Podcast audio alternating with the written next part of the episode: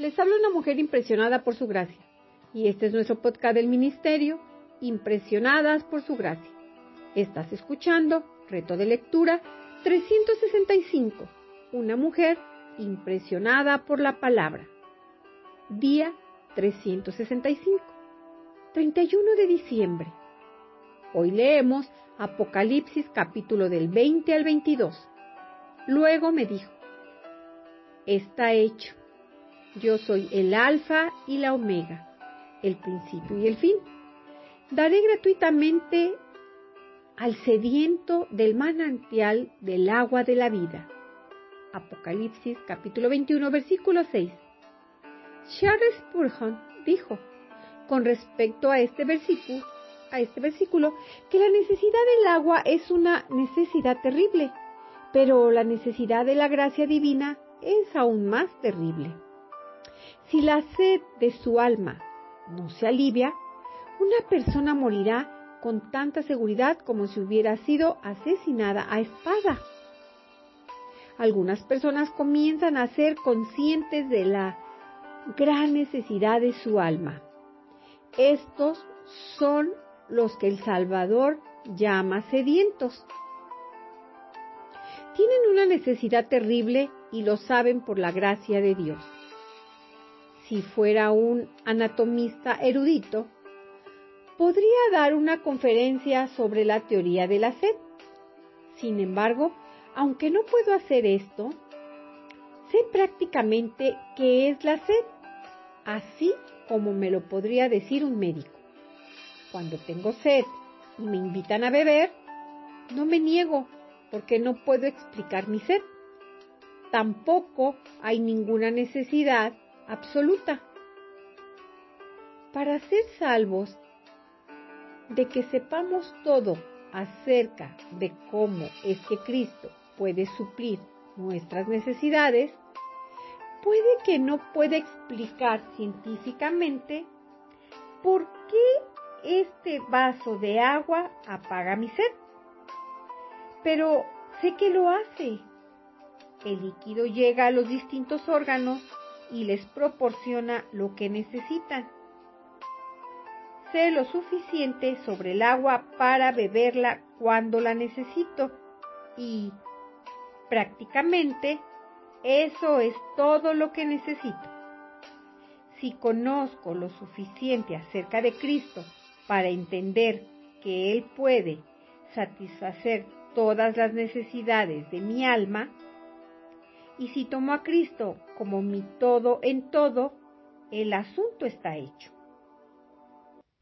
Notemos que tener sed no es suficiente. No es mi sentido de necesidad. Es de Cristo poder para bendecirme y mi entrega a Cristo que me traerá la salvación el texto golpea claramente el remedio para el alma sedienta. ¿Qué hace un hombre sediento para deshacerse de su sed? Él bebe la fuente de vida. Sus siervos lo adoran, verán su rostro. Lo vemos en Apocalipsis capítulo 22, versículo del 3 al 4. Qué feliz combinación, servicio y comunión. Las manos ocupadas, pero los ojos embelesados con la maravillosa vista del rostro de Dios. Servir al Señor y ver su rostro al mismo tiempo es un gozo doble. Esto es ser como Marta y María en una sola persona no puede haber una comunión mejor que la que sirve y ningún servicio más dulce que el que ve el rostro del maestro mientras le sirve. La gente no necesitará la luz de una lámpara ni la luz del sol, porque el Señor Dios les dará la luz. Lo vemos en Apocalipsis capítulo 22, Versículo 5. Mientras estamos aquí, necesitamos lámparas y soles. parece curioso que John ponga lámparas y soles en la misma frase.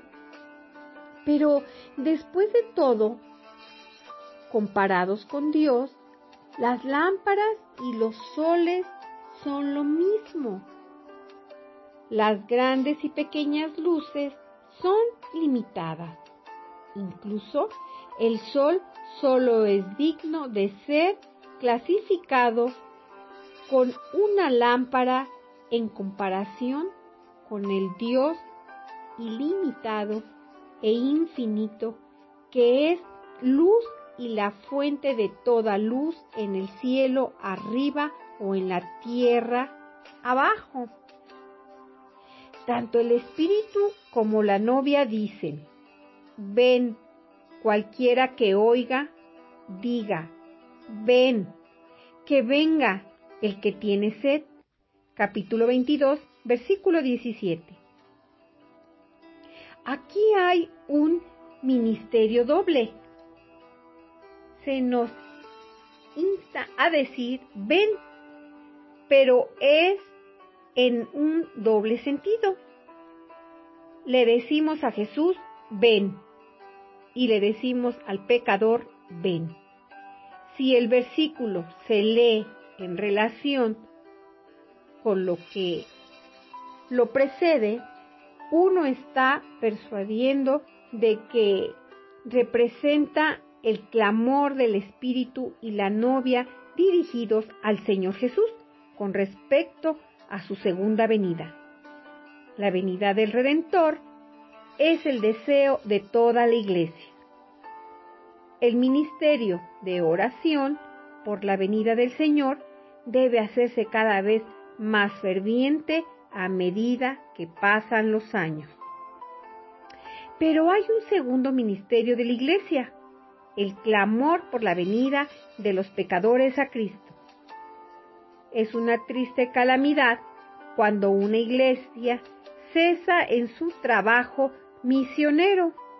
Una iglesia así está claramente fuera de la comunión con el Espíritu de Dios y ha dejado de trabajar con Él. Para este propósito, el Espíritu de Dios habita entre la humanidad y para este propósito queda una iglesia en la tierra. Este, entonces, es el doble ministerio y el primer llamado no se opone al segundo el hecho de que Cristo viene nunca debe hacernos menos diligentes en presionar a los pecadores para que vengan a Cristo.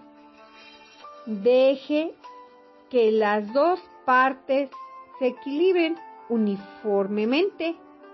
Oremos a nuestro Señor.